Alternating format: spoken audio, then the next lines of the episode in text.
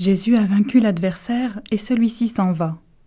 Alors les anges, qui ont sans doute toujours été là, s'approchent. Mais les anges, qui sont-ils?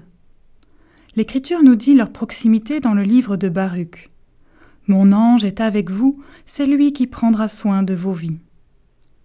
Dans le récit de la tentation, les anges donnent à Jésus de la nourriture.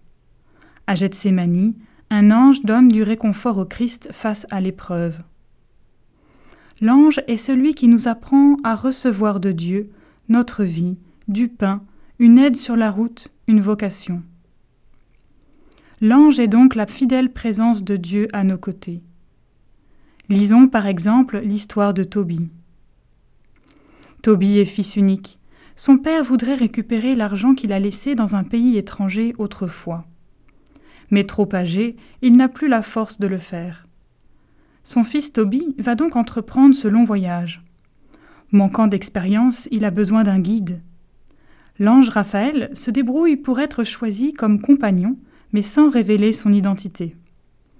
Grâce au beau conseil de l'ange et à l'humilité de Tobie, ils reviendront tous les deux, sains et saufs, avec l'argent, mais pas seulement. Tobie est à l'écoute des événements et de ceux qui l'entourent. Grâce à cette qualité d'attention, il rencontrera et épousera Sarah. L'abondance des fruits de ce voyage est le signe de l'accomplissement de la volonté du Seigneur. Mais quel est le rôle de l'ange dans cette aventure?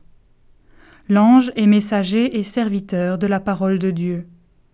Raphaël donne des conseils pour que s'accomplisse le dessein de Dieu, et Tobie pourra les mettre en pratique grâce à son écoute. Pour que les anges nous servent et que nous profitions de leur enseignement, soyons à l'écoute de Dieu. La fidélité du Seigneur, à jamais je la chanterai.